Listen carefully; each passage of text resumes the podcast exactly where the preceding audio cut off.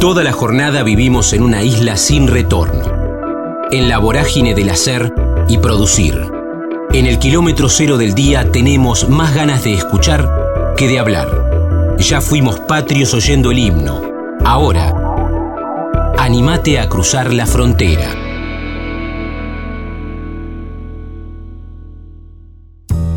Chango Espasiuk, Apóstoles, compositor, acordeonista, chamamé y polka. Escuchaba de chico a su viejo y tío que tocaban en la carpintería, ecléctico, 30 años con la música, le agradece la paciencia a la gente. Kilómetro 11, tiene su primer acordeón, lo recuperó. Seis hermanos, giras por Europa.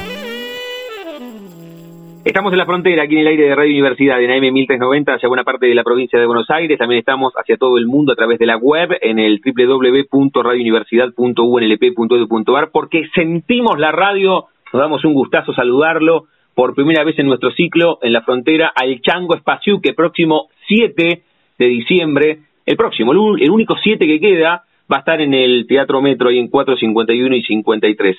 Chango, ¿cómo va? Damián en Radio Universidad, un gusto. Todo muy bien, todo muy bien. Este sábado. Este próximo sábado, claro, por eso yo ya está, ya está. Toda la noche vamos a estar dando un concierto ahí muy parecido al que vi en Rosario y en Buenos Aires celebrando, bueno, eh, todo, todo este año estuve celebrando 30 años de mi primer disco, como 30 años de venir grabando música y desarrollando múltiples proyectos. Entonces es un concierto eh, que encierra un poco de, de, de, de, la música que fui componiendo todos estos años y, a modo de, celebración y a modo de agradecimiento a la gente por haberme acompañado tanto y, de, y poder haberme dado, entre otras cosas, la posibilidad de, de hacer la música que hago hoy en día. Chango, ¿qué pasó cuando esos 30 años se convirtieron en conciertos, se convirtieron en flyers, en afiches? Porque una cosa es decir, bueno, 30 años, y otra cosa es ver el número, ¿no? Eh, ¿Qué te pasó?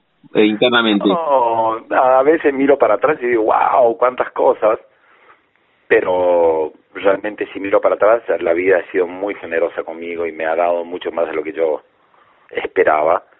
Realmente así me he recibido mucho más en el camino en, en, todo sentido, en, de, de, de, la experiencia, de, de los encuentros que he tenido, de, de lo que todo lo que he aprendido, de, pero pero también siento que todavía tengo algunas cosas por decir y, y, si se puede quiero hacerlas todavía. No es que me siento como como que ya en el descanso del guerrero y como diciendo bueno ya está. No, siento que, que, que sé lo que quiero y sé cómo hacerlo y quiero tener un poco más de tiempo para para desarrollar algunas ideas más que siempre van apareciendo en el camino. Pero pero y otro sentimiento que tengo es el de, un profundo agradecimiento. La gente ha sido muy generosa, muy amable, muy respetuosa, eh, hasta inclusive todas las situaciones y todos los contratiempos de alguna manera han encerrado una enseñanza con respecto a la paciencia o, o con respecto, no sé, a, eh, un montón de otras cosas que, con, con que uno convive eh, en el camino como e-, excesiva autoestima a veces, eh, eh, bueno, y uno aprende de todas esas cosas como para acomodarlas en el lugar y hacer lo que se, lo que le toca a cada uno. Mm. Qué bueno esto, ¿no? Porque llevamos, no sé, tres minutos de charla y es la segunda vez que decís, quiero agradecerle a los que me fueron acompañando, a, a los que gustan de mi música, que me permiten hacer lo que a mí me genera felicidad, ¿no?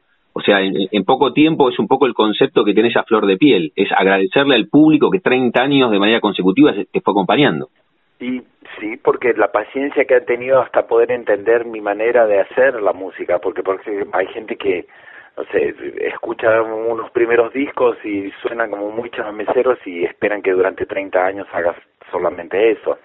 Y de golpe eh, es como que tuve, no sé, cuando cuando terminé polcas parecía que iba a tocar solamente polcas rurales, cuando terminé polcas en mi tierra y terminé haciendo un disco como chamamé crudo, totalmente como más eh, rodeado de estética del rock, y cuando terminé chamamé crudo, de golpe salté a un concepto de cámara totalmente acústico como Tarefero de mis pagos, en donde ya no había más batería, no había más nada eléctrico, y era todo acústico.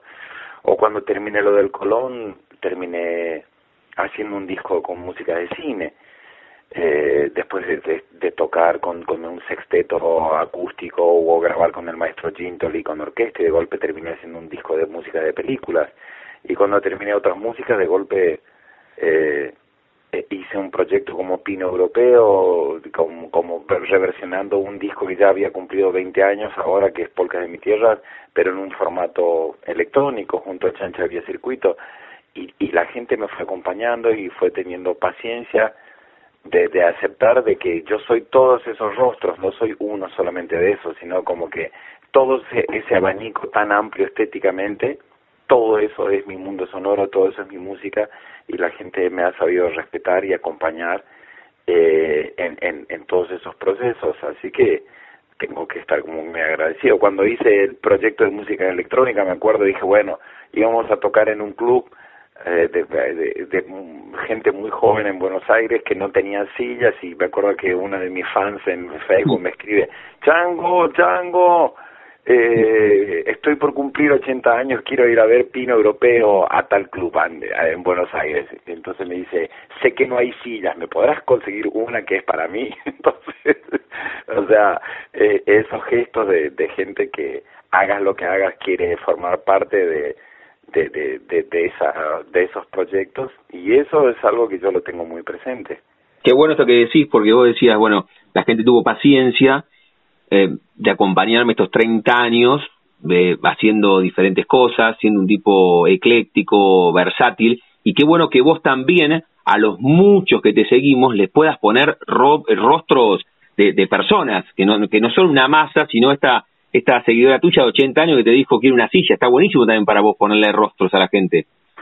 Sí, reconocerlos, verlos y, y, y, y además, bueno, es un ejemplo de que en realidad la música la música, más allá de que hay, hay como diferentes eh, grupos de personas que si algunos se identifican más, yo soy provinciano, yo soy tradicionalista, yo soy, no sé, eh, folclorista, yo soy rockero, yo soy urbano, yo soy esto, pero la música de alguna manera es algo que está relacionado con el mundo anímico de las personas, con, con su mundo emocional también, no solamente con, con una cierta pertenencia geográfica o familiar sino que también está relacionado con, con, con el mundo de los sentimientos y ahí no hay edad, ahí no hay campo o ciudad, ahí no hay joven o viejo, ahí simplemente hay, hay sensibilidad, hay piel y hay dejarse atravesar por el sonido. Y, y, y agradezco que, sea tan eclético el público que viene a los conciertos, que me ha pasado en La Plata un montón de veces, de tocar y de que sea tan muy variada la gente y hay gente que viene porque extraña su provincia, otros porque le gusta no sé, escuchar un shot es una polka rural, otros, quieren mis texturas más, más eh, eh, abstractas y mi manera de componer en, en, en, en, nuevas direcciones. Y hay el que quiere escucharme tocar Kilómetro 11 de Coco Marola. Y todo eso se va a encontrar el sábado como en la mayoría de mis conciertos. Ese te iba a preguntar, que, que lo charlábamos en el comienzo vas a hacer un recorrido por los 30 años, un poco ese es el anuncio, vas a hacer un recorrido por, por todo por todo tu mundo, tu atmósfera artística musical. De alguna manera sí, como no soy una persona de éxitos, no tengo, no es que voy a, no, no, no, no, no tengo 15 grandes éxitos y tengo que cantar sí o sí algún éxito de los radio o discográficos, no, como no tengo ninguno, en realidad tengo que plantear una textura sonora por donde paso por diferentes momentos míos que, que, que hoy en día siguen teniendo el mismo valor que tenían en el inicio. Tocar con mi primer acordeón que mi padre me regaló hace 40 años atrás. A ese acordeón volvió a mis manos y abro el concierto tocando un chamamé de Isaac con ese acordeón, con ese acordeón de niño. Eh, está conmigo ese acordeón y el concierto lo voy a abrir con eso y después paso por por por momentos de chamamé crudo, de tarifero de mis pagos, de polcas de mi tierra, con está el maestro Matías Martino en el piano y, y, y como la música de cine, de otras músicas, de mi disco otras músicas tiene mucho piano, pasaremos por muchas canciones, no sé, Los Hermanos, Canción de Amor para Lucía, Agua del Fin del Mundo, pasaremos por ahí también y nada, es como un, un pequeño un pequeño viaje que va para para muchos lugares y que a mí nunca me canso de pasar por esos lugares y, y eso es lo que vamos a compartir con la gente. Estamos disfrutando la charla con el Chango Espaciu, que el próximo sábado 7 se va a estar presentando, este sábado, en el Teatro Metro, ahí en 451 y 53. Estamos disfrutando, reitero la charla, ya lo, vamos a liberar para que siga con su día. No te consulté, Chango, en el, comienzo, siempre les pregunto a los artistas, no sé en qué momento advertí, pero porque ustedes empezaron a decir esto, que estar en La Plata es especial, que hay como una atmósfera especial, por los músicos que han surgido, por la universidad, por los artistas que han aparecido. Eh, ¿es, una arrogancia propia de nuestra de los platenses o, o, sentís que es un poco así, que, que La Plata es especial? No, tocar en vivo siempre es especial, porque es como cuando sos niño y querés algunas cosas y de golpe sos grande y dices, ay, estoy cansado, no quiero tocar, o estás viajando a algún determinado lugar y dices, ay, la verdad que estoy cansado, pero de golpe, como decís, pero hace un tiempo atrás daría cualquier cosa por estar ahí, ahora estoy ahí y estoy como con, con alguna nana, ñañas, entonces tocar en vivo siempre es una fiesta, este, pero, pero, pero hay ciudades o sea, me, me pasa con, lo que me pasa, no, porque no, no voy a ser obsecuente, o sea, lo que me pasa con Rosario me pasa con La Plata también. Mm. Sí, o sea, como hay determinadas ciudades que en algún momento siempre he llevado uno y otro y otro y otro proyecto y siempre la gente me ha acompañado. Entonces, y es cierto, hay ese ambiente de estudiantes universitarios y de, de mucha gente que ama la música folclórica. Mm. De, eh, es como que te, como que tengo buenos recuerdos de cruces, de momentos, de personas, de amigos, y entonces saber que voy a estar ahí. He tocado en otras salas, por supuesto, en el Teatro Bar, he tocado en el Coliseo Podestá, he tocado al aire libre, es la primera vez que toco en, la, en este Teatro Metro, y bueno, es un nuevo lugar para mí para tocar, y están todos invitados y nada, es como que más información la pueden encontrar en las redes sociales, igual, o sea, Instagram o Facebook o todo esto. Ah, por ahí hasta hoy no hay mucha información porque yo acabo de llegar de gira, o sea, yo acabo, yo llegué hoy a la, al, al mediodía de Europa de una gira que hice con Barbosa. Entonces, entonces hasta hoy hay como mucha información, no sé, de, de, de, París y de Bruselas y de Barcelona y de todo ese rollo donde estuvimos tocando, pero supongo que en el desarrollo de la semana pondremos más información que está relacionado con, con el concierto del sábado. Hablamos hace algún tiempo aquí en la frontera con, con Raúl Barbosa. ¿Qué, qué, qué te deja? ¿Todavía estás con jet lag después del viaje por Europa? ¿Cuál es el saldo? Formidable, imagino, ¿no? Llevar tu música, tu arte al viejo continente. Hace, 20 años lo hago, pero, pero lo lindo es de haber girado con Barbosa. Él cumplió 80 años, ahora va a estar por cumplir 82 cuando cumplió 80 años yo le dije, Raúl, giremos por Europa un poco, giramos tanto por la Argentina, giremos. Habíamos tocado así como esporádicamente en, en algunos países en Europa, pero no, nunca habíamos hecho una gira ya. Y él aceptó y hicimos una gira que la hicimos entre junio y julio, después otra vez en septiembre y, y, y todo noviembre ahora. Y el concierto del de ayer fue en París, el último concierto de la gira y una experiencia muy linda de haber girado con él. Si hay algo que me va a pasar más adelante es que no voy a decir jamás me hubiese gustado. Lo, o sea, a veces querés hacer un proyecto y te tomas tu tiempo y no lo haces y después decís, oh, me hubiese gustado y no lo hice. No, bueno, con Barbosa realmente no va a pasar eso porque eh, tocamos y lo aprovechamos al máximo y lo disfrutamos y hicimos una gira como la que él se merece después de tener 70 años de, bueno. de, de, de, carrera, por decirlo de alguna manera, y ha sido como una fiesta muy linda, muy linda. Bueno la pasamos muy bien. Pronto subiremos eh, eh, este último concierto de París, subiremos un link en las redes sociales en los cuales van a poder ver ese último concierto. Chango, me quedó colgada recién que dijiste, apareció o volvió a mí eh, el acordeón que tuve hace 40 años. ¿Dónde estaba que, que volvió a tus manos? Ah, cuando, cuando me compraron el acordeón, yo no, no, no pensaba que me iba a dedicar mi vida entera a la música. O sí, pero bueno, vendí ese acordeón para comprarme otra más grande y la mm. segunda la vendí para comprarme otra tercera un poco mejor y las acordeones fueron quedando en el camino. No dije, ah, voy a guardar este acordeón, mi primer acordeón, dentro de 40 años voy a estar tocando en el Teatro Metro de La Plata, celebrando 30 años con mi... no pensás así. Pero volvió a mí hace como 15 años atrás alguien me la regaló, que la encontró en un lugar que la tenía un señor en, en la chacra, que ni siquiera sabía que era mi acordeón, y me la regalaron para un día de mi cumpleaños, y me llevó mucho tiempo reconstruirla, la arreglaron del todo, pero nunca había tocado en vivo. La primera vez que volví a tocar en vivo con ese acordeón fue en el Teatro Ópera en septiembre cuando hicimos el concierto, después la segunda vez fue en Rosario, la tercera vez va a ser aquí. Qué bueno, qué bueno, qué bueno. Chango, eh, saqué a la cancha de acordeón. Qué bueno, cuando dijiste me apareció y bueno, hace hace 15 que lo tenés, tiene que ver con esto, me quedan dos y, te libero. Eh, siempre voy atrás, si, si el artista me lo permite, y consulto sobre la primera foto mental, no en papel, estamos hablando con el Django Spasiuk, que el próximo sábado va a estar en el Teatro Metro, si tenés mentalmente la, la, la primera fotografía que te vincula al arte, tuvo que ver con, con el acordeón que recién marcaba, tuvo que ver con que la maestra dijo que hacer de Belgrano San Martín en el colegio, ¿cómo fue que, que, te metiste en el mundo que ver con ver mis, mis padres, mi padre y mi tío Marcos en la carpintería tocando. Mi padre tocaba el violín y mi tío Marcos cantaba y tocaba la guitarra y verlos tocar. Si un día llovía y no trabajaba en la carpintería, tocar.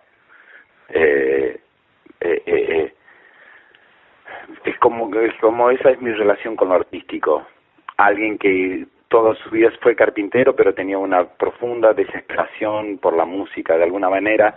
La música era, como decía Atahualpa, su, la posibilidad de encontrar la sombra que el corazón ansía y eso yo lo veo en mi padre y esa es la foto de niño viendo a mi padre. Qué bueno. Detrás de toda la su rutina y su vida eh, de, trabajo y su rutina doméstica y todo lo demás, el, el espacio en el cual yo podía percibir a mi padre que se sentía salvo era tocando el violín en la carpintería y por supuesto de los seis hermanos que somos yo soy el más pequeño salió uno músico, es como que de golpe mi primer power trio era yo con el acordeón y mi padre en el violín y mi tío Marcos en la guitarra. Entonces, es como que esa es mi primera relación con con con el, con, con alguna manifestación o expresión artística, pero que de alguna manera no deja de ser una herramienta como para buscar desesperadamente un estado del corazón que no es entretenimiento. Qué bueno. Tu, tu viejo era carpintero y cuando no había laburo, recién contaste, con desesperación, se ponía con, con tu tío a, hacer música. En tu caso, el artista que vos sos le ganó a alguien, compitió contra alguien en algún momento o siempre tuviste en primerísimo primer plano lo artístico? Con respecto a mis hermanos, decís. No, no, digo, digo la competencia, porque capaz cuando uno tiene 14, 15 te gustaba la música, pero decías voy a estudiar una carrera más tradicional o voy a jugar al fútbol. No, no, no, no no, no, no, siempre sentí que era músico y siempre me preparé para la música y siempre fui 100% total con, con la música, nunca tuve ningún tipo, por ahí a lo mejor he tenido una etapa de juventud o adolescencia que, que no la viví tan relajado porque siempre he estado como enfocadísimo en, en, en, en, en desarrollar lo que si, no, si me hubiese dispersado a, a tener una adolescencia más relajada no podría haber mm. construido lo que construí, no en el sentido material, sino en el sentido de la experiencia. Fue cuando había que saltar, salté. Eh, nunca, nunca esperé que haya una red. Como dice que lánzate y la red aparecerá. Bueno, creo que es algo con lo cual tendrán que luchar las nuevas generaciones, que no hay, no hay ningún lugar seguro para dar un paso, simplemente hay que saltar eh, y arriesgar absolutamente todo porque la sociedad pide resultados inmediatos y eso es un veneno, porque en realidad el único resultado constructivo para cualquiera que quiera emprender algo es la experiencia de intentarlo una y otra vez. Qué bueno, qué bueno. Sabes que la última tiene que ver con esto de la red, a todos les consulto, Chango, si, tienen un momento frontera en sus vidas que no refiere a un lugar geográfico, sino un momento rupturista, bisagra, decisivo. Sé que es difícil elegir uno por sobre los muchos que tenemos. Puede ser desde lo personal o desde lo profesional. Qué sé yo, ese nene que escuchaba al tío y al padre en la carpintería hacer música, la primera vez que te subiste a un escenario, la primera vez que viajaste a Europa con tu música, algún laburo, alguna canción. ¿Tenés un momento frontera en tu vida o, se te complica elegir uno solo? Con, o esa red que uno solo, porque en realidad creo que la frontera más grande que hay de todas es el miedo y eh, eh, eh, el miedo es la mayor frontera porque el miedo es el, miedo y es ignorancia Entonces, el miedo de dar un paso porque no, por, por, por el no saber lo que va a suceder, eh, entonces el miedo siempre es una, una frontera que estamos cruzando. El miedo de correrte de tu lugar de confort, aunque tu lugar de confort sea no, no, no sea nada de otro mundo. Y cuando hablo de lugar de confort hablo no no no en términos materiales, sino en términos creativos, en términos eh, eh, artísticos, en, cualquier tipo de término. Creo que el miedo es la mayor frontera a cruzar siempre. Y, y eso de, de, de de, entonces tiene que haber algo opuesto al miedo que es el amor y que es aunque nosotros no entendamos lo que es el amor porque el amor es una palabra muy grande el poeta persa Rumi dice cuando quise escribir sobre el amor mi lápiz se rompió mm. todo el amor explica el amor pero bueno aunque no sepamos lo que es el amor digamos que hay, por momentos hemos tenido ese regalo y ese amor es expansión y es esa fuerza que te empuja a cruzar ese miedo y, y te expandís y puedes cruzar la frontera del miedo y experimentar ese, ese nuevo paso, sea en componer música nueva, en hacer conciertos diferentes, en hacer algo diferente más allá del fruto de la acción, en reconocerse en el otro, en ver al otro, eh, en, en generar empatía y en poder conectar en todo lo que te rodea, no solamente conectar con lo que te gusta, todas son fronteras a cruzar. Y cuando uno las cruza dice, ¿por qué tardé tanto tiempo? pero bueno, los tiempos de cada uno son diferentes, pero creo que la frontera más más grande, por lo menos en cuanto a mi experiencia, es el miedo o la ausencia del amor como para poder dar esos pasos. La encantadora charla, este recorrido con el Chango que el sábado 7, este próximo sábado va a estar en el Teatro Metro, el recorrido por sus 30 años de laburo artístico musical, ahí en 4, 51 y 53. Chango, agradecerte por este rato y cuando hablamos con músicos les damos la chance que elijan un propio cierre musical. ¿Con qué canción de tu vasto recorrido de los 30 años te gustaría cerrar esta charla? No sé qué tienen, eh, no sé, Tierra Colorada. Con ese eh, cerramos, lo que lo, lo pedí lo tenés. Cerramos con esa canción, ¿qué te parece? Un abrazo enorme, los, los espero todos el sábado. Gracias Chango por este rato, ¿eh? A ustedes también, me han hecho conectarme con algunas imágenes que, que son muy bellas. Qué bueno, eso, eso de la carpintería fue una, fue una fotografía que nos, nos, nos llevaste ahí. Te mando un abrazo enorme. Un abrazo para todos. Saludos a todos. Hasta el sábado. Chau, chau. chau, chau,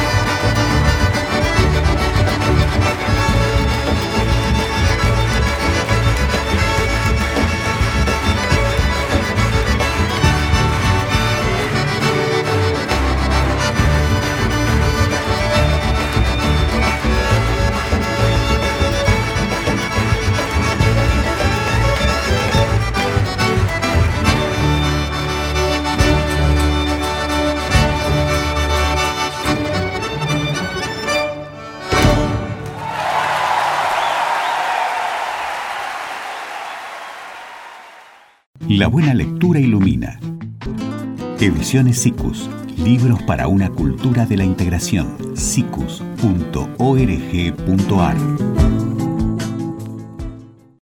La frontera. Combinable con el ayer y el hoy. Con el siempre. Porque escucharse no pasa de moda. Cintia Serén, bailarina, vedette del Circo Rodas, artista por herencia, nómade, hija del Pocho la Pantera, le gusta aprender, actriz, comedia. Estamos en la frontera, aquí en el aire de Radio Universidad de AM 1390 hacia buena parte de la provincia de Buenos Aires. También estamos hacia todo el mundo a través de la web en el www.radiouniversidad.unlp.edu.ar porque sentimos la radio. Ahora sí, ¿es? Es la última semana del Circo Rodas en la ciudad de La Plata. Lo puedo recomendar de primerísima mano porque fui y lo disfruté con familia, con amigos. Muchos de los artistas han estado en No Somos Candidatos, como en este caso, ¿eh? que, que ya estuvo cuando charlamos la semana pasada junto a Mario Arteca, No Somos Candidatos, el ciclo va, que va de, de, 14 a 16, y con, y con Sabina Carrasco. Estoy hablando de Cintia Serein, que ahora se hace un huequito también en la agenda, en, en, la última semana en La Plata, y nos va a contar del Circo Roda. Cintia, ¿cómo va? Exacto, bien, muchas gracias por invitarme de nuevo, la verdad que súper contentos, íbamos a terminar ayer lunes, y bueno, nada, decidimos extender una semana más a pedido del público, porque la verdad que La Plata nos está dando mucho, mucho amor. Bueno, última semana, después de lo que fue un tiempo de, de, de mucho laburo uh -huh. en La Plata, en algunas de las jornadas con triple función sí. en cada uno de los días, sí, sí. y es después, esta semana hasta el 8, van a estar con el Rodas, el 8 de diciembre, pausa y después también viene... El, y después se viene intenso. después viene se viene verano intenso. El sí. verano ahí en, en, en el, la zona del puerto. Exacto, en Mar del Plata. Vamos a estar desde fines de diciembre seguramente hasta que termine la temporada. Calculo que serán los primeros días de marzo, obviamente no lo sabemos aún pero se viene intenso porque allá vamos a tener jornadas creo que de dos funciones todos los días y viene, viene power. Bueno, cuando decimos Cintia, Cintia Serein es la, la vedette que tiene el circo Rodas. ¿Cuánto hace Cintia que estás en el, en el Rodas? Yo estoy trabajando en el Rodas hace dos años, pero de gira de corrido hace poco más de un año. Me vine en septiembre del año pasado. Así que bueno, dos años y monedas trabajando, un año viviendo. Eh, cuando decís me vine, hace referencia a... De... A que me vine a vivir al circo sí, pero, y ando en gira. De, de, ¿Desde dónde te viniste? viniste? De, estábamos haciendo Avellaneda en ese momento, siempre se hacía, esto es así, yo cuando arranqué, arrancamos en Avellaneda temporada de invierno 2017. Después yo no seguí la gira de ellos, terminamos en Merlo, en Buenos Aires el año ese y no hice el verano y todo lo demás con ellos. Me volví a reintegrar en Avellaneda otra vez del 2018. Y cuando terminamos Avellaneda del 2018, el director me propuso seguir con ellos la gira, si quería continuar con ellos, y la verdad que no lo dudé. Primero porque es un trabajo fijo en lo artístico que no es sencillo. Este, y segundo porque amo lo que hago, amo el lugar que tengo y nada, dije sí, bueno, vamos. Así que nos fuimos de ahí a Avellaneda, a Venado Tuerto, y de ahí hicimos Córdoba, Mendoza, Rosario, Villa Mercedes en San Luis, un montón de lugares. Siempre pregunto, ahora vamos a volver al Rodas, pero, pero la característica que tiene la frontera es también preguntar desde, desde lo personal, algo de esto contaste en No Somos Candidatos, ¿cuál es la primera foto que a vos te identifica con el arte? O sea, hay, hay muchísimo de arte, todo completo, todo, el, sí. el, el, el, circo, uh -huh. pero tu fotografía mental, no en papel, que te vincula al arte. Vos algo contaste de tu familia, también tu Vengo vieja, de familia ¿no? de artistas, sí, mi mamá era vedette también, es bailarina y es eh, actriz, mi papá era cantante, así que bueno, nada, lo llevo un poco en los genes. Pero mi imagen mental, que creo que fue cuando me decidí que quería bailar, la tengo grabadísima, pero grabadísima. Yo tendría, no sé, cuatro o cinco años, era una nena, y justamente en Mar del Plata había un espectáculo gratuito de ballet. ¿Vos sos de ahí, no? No, yo soy de Buenos Aires, eh, de San Justo, La Matanza. Ah, de San Justo. Y estábamos veraneando, y pasamos con mi mamá, estaba bailando una pareja, un padedé, que es cuando bailan la bailarina y el bailarín los dos solos. Y miré, nos quedamos mirando un rato y le tiró ni la manito a mi mamá y le dije, mami, yo quiero ser eso de grande. Esa es mi primer imagen mental que me vincula con el arte, más allá de haberla visto a mi mamá, a mi papá y demás, ¿no? Mirá qué bueno, y, y no sé si lo, lo, habías pensado, pero me quedé con, con, esta situación que ya nos contaste, que ahora volvés a Mar del Plata. Y ahora vuelvo a Mar del Plata. Y se cierra un poco el círculo. Sí, ¿eh? sí, no, y aparte desde muchos lugares, porque tengo, mirá, y con esto un poco. Eh, ¿Te acordás que antes la foto de los circos te la daban en unos visores? En unos visores, sí, obvio, chiquititos. claro, sí. Bueno, revolviendo, haciendo limpieza, no hace mucho, mi mamá me dice, mirá lo que encontré. Encontró un visor que dice, yo estuve en el Circo Rodas Mirá vos, sí, y sí, yo sí. sentadita chiquitita mirando el espectáculo desde el palco.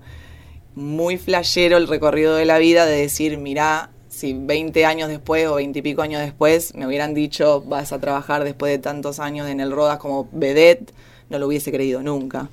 Estamos charlando, reitero, aquí en la frontera, en el aire de Radio Universidad, con Cintia Serein. Ella lo decía recién, es la vedette del Circo Rodas. Última semana aquí en la ciudad de La Plata hasta el 8 de diciembre. Después pausan y los últimos días de diciembre y hasta imagino, final de febrero y comienzo de marzo seguro, van a estar en, en Mar del Plata. Al ser una familia de artistas, la tuya, cuando le dijiste a los tres o cuatro años, como contaste recién, mamá quiero hacer eso, ¿te acompañaron en todo el recorrido Sí. o hubo algún momento donde les pasa a ustedes los artistas que tienen mucho de incertidumbre? Ustedes no laburan en una oficina de 8 a 14 o de No. 9 a 15 y tienen un laburo y, y tienen un sueldo fijo. Exactamente. Hay, hay mucha incertidumbre en los artistas, en los cantantes. Todos los que vivimos del arte. Bueno, ¿y, y, y qué pasó con eso? ¿Tus viejos en ningún momento te dijeron, Cintia, está buenísimo, sos artista, pero no querés estudiar pero abogacía? otra cosa por las dudas, porque nena vas a tener hambre, es la típica. No, Gracias a Dios no, porque mi mamá siempre se dedicó a esto también y mi mamá tiene una escuela de danzas este que donde yo he dado clases inclusive, ahí es donde me formé. Entonces nada, yo me formé ahí y arranqué a laburar ahí. Yo iba a tener laburo desde que terminaba el colegio, digamos. Pero sí es real que vivir del arte es muy difícil. Eh, hay etapas donde pasas un poquito de hambre, pero siempre me inculcaron que yo tenía que elegir algo que me hiciera feliz. Mm. Y si era el arte, bueno, dale para adelante y no aflojes nunca. Porque en cuanto aflojas lo que soñás, tenés que resignarte a, como le debe pasar a mucha gente, esto, bueno, trabajo de esto porque me da plata, pero no es lo que yo quise ser. Por lo menos intentarlo. Es eso. Y como ellos han sido artistas toda la vida, siempre me, me- me incentivaron a eso y siempre me acompañaron dentro de las etapas que iba viviendo y a lo que correspondía a las edades que iba viviendo también. Yo creo que si a los 14 años les decía a mí que me voy con un circo, no me hubiesen permitido. Claro. Pero mm, acompañándome en las etapas como correspondía, siempre me impulsaron a, a- a que yo hiciera lo que me hacía feliz. ¿Cómo fue el recorrido de, de esa nena de cuatro años que le dijo a la mamá, mirando un espectáculo en Mar del Plata, quiero ser esto, a hoy ser la vedette del Circo Rodas? ¿Cómo fue? Nombranos, si querés, tres o cuatro momentos. ¿Había Claro, empezado sí, a sí. estudiar? ¿Algún Sí, obviamente me formé desde chica, desde Sí. que yo le dije quiero ser esto, mi mamá me llevó a estudiar primero otro estudio y después me formé en el de ella. Di clases, eh, trabajé haciendo shows en eventos y demás.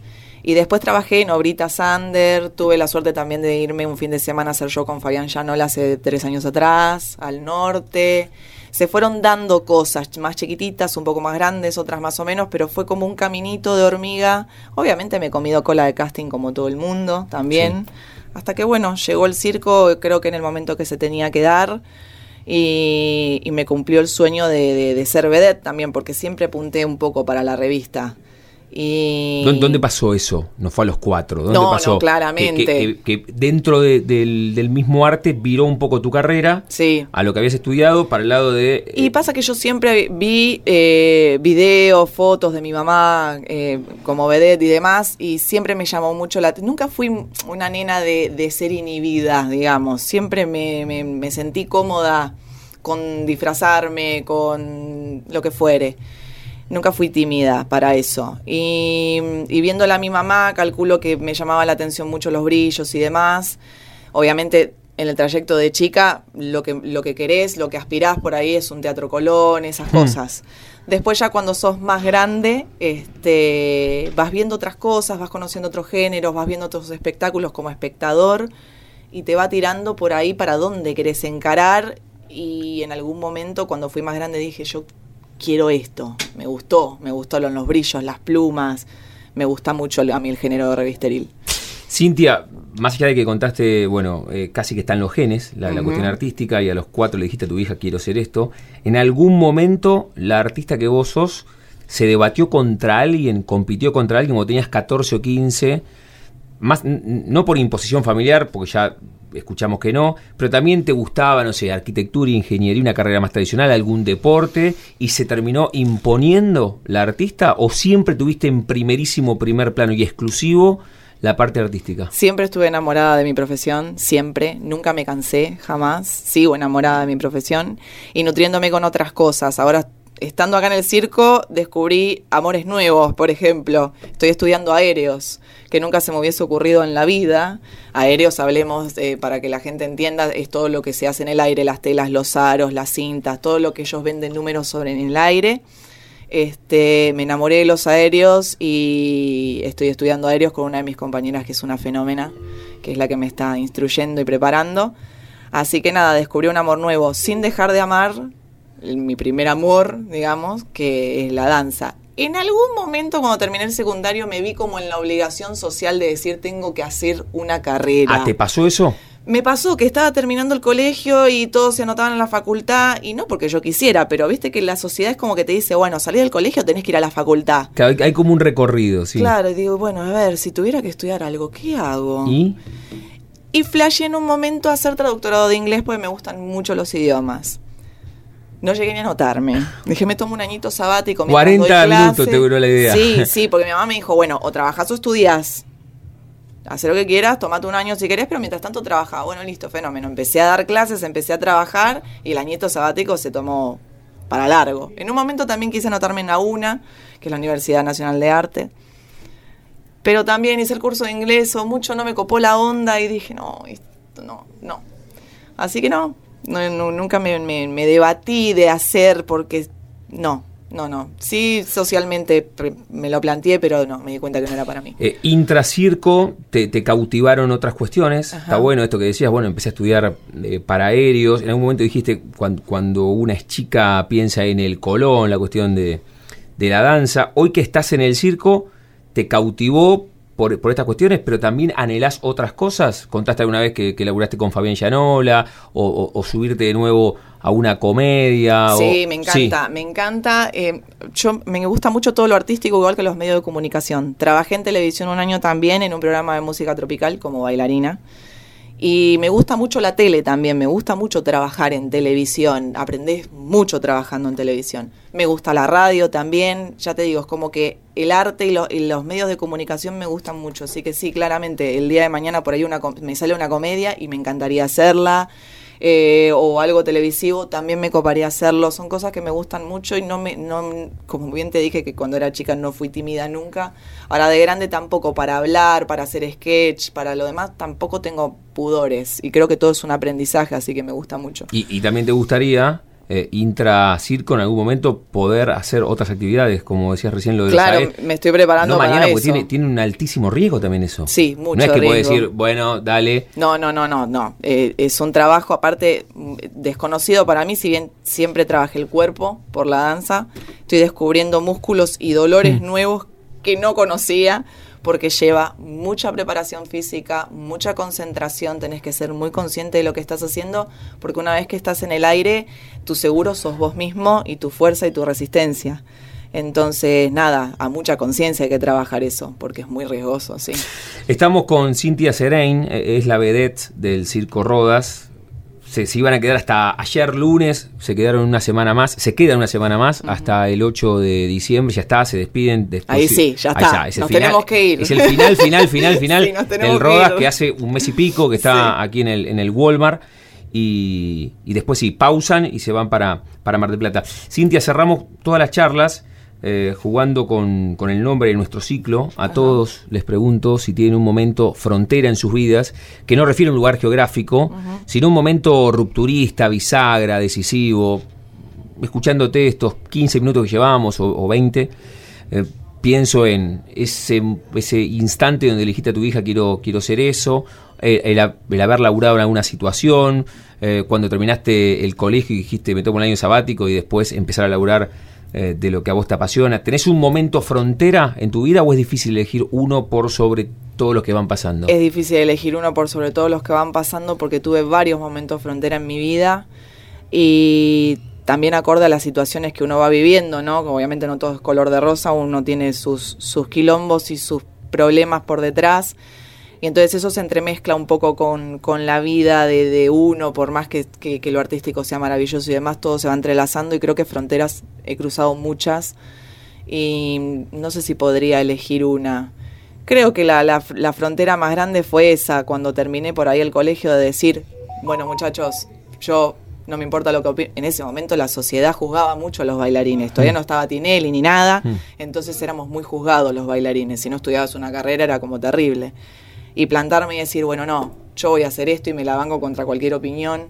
O hoy misma haberme ido de mi casa, que nunca me había ido mucho tiempo más después, si no, era de vacaciones, decidir irme y alejarme de mis afectos, de mis cosas, eso también fue otra frontera importante. Creo que esas dos por ahí son las más imponentes. Era, era la última, pero se me disparó con eso que decías, che, no, no, no todo es color de rosa en el, en el mundo artístico existen sus quilombos. A veces también les pregunto a los cantantes, ¿en ningún momento se enojan con lo que ustedes eligieron? Jamás. No te enojas, no decir, bueno, quiero un, por lo menos un año al revés, quiero tener una vida más, entre comillas, normal, normal. De, de, levantarme de ocho, ¿se entiende? Sí, ¿No sí, te calentaste sí, nunca con, no, no, te enojaste nunca con lo que habías elegido? No, una sola vez me pasó, pero con los shows, los shows en los eventos, pero porque el contacto con la gente es muy jodido, es muy difícil porque manejar a la gente no es fácil y por ahí llegó un momento que me pudrió eso en particular, hacer shows en eventos y demás, y dije, no muchachos, me tomo un tiempo de esto. Mientras tanto seguí dando clases, o sea que en sí, con mi profesión, jamás me enojé. Sí tenés momentos donde te frustrás mientras estudiás, porque el aprendizaje tampoco es fácil, y hay veces donde te frustras y decís, ay, porque algo no te sale o por lo que fuere, pero al otro día se te pasa, te levantás, vas y entrenás de nuevo, ensayás de nuevo. No, jamás me enojé ni me desenamoré nunca de mi profesión. La charla con, reitero, Cintia Serain, la vedette del Circo Rodas, que se va a quedar hasta el 8 de diciembre aquí en la ciudad de La Plata, en el Walmart, y después se van rumbo a Mar del Plata. Me gustaría, Cintia, que en primera persona invites a todos los platenses, a los de Berizo, a los de Ensenada, a los Citibelas, de Gonet, a invi invitarlos. Todos, a que estén los que están en... cerca y los que no están tan cerca, estamos en Avenida Centenario, en el playón del Walmart y los esperamos. Estamos de, sería miércoles y jueves, 21 horas, viernes 18.30, 21 horas, sábado, domingo 16, 18.30, 21 horas y lunes, ahora sí, despedida definitiva, 18.30, 21 horas. Se los recomiendo, no se van a arrepentir, se va maravillado del más chico hasta el más grande. Es estupendo. Sí, estamos dirigidos por un ser maravilloso que le ha dado una vida a este espectáculo increíble, que es el creador de este monstruo, de este espectáculo que maravilla a todo el mundo, que es Gastón Elies, un integrante del Circo du Soleil. Así que les dejo la garantía de confianza para que vengan contentos. Cintia, gracias por este rato. Felicitaciones gracias. de nuevo. Muchas y no solamente gracias. gracias por haber venido aquí a la frontera, sino también que estuviste en No Somos Candidatos. No, y... por favor, gracias a ustedes por invitarnos, por la calidez, por, por haber venido y por, por las devoluciones. Nosotros somos felices cuando ustedes nos dicen lo felices que se van, así que para nosotros alimento al alma y tarea cumplida. Gracias. Gracias por invitarme. Pasaporte en mano. Noctámbulos con la radio abajo de la almohada. Equilibristas entre el ayer y la ilusión de mañana. Somos La Frontera. Idea y conducción, Damián Zárate. Idea y colaboraciones, Julián Álvarez. Producción de notas, Puma Gaspari. Edición y postproducción, Juan de Vega. Idea sonora, voz y edición, Diego Carrera. Voz artística, Pablo Dupuy.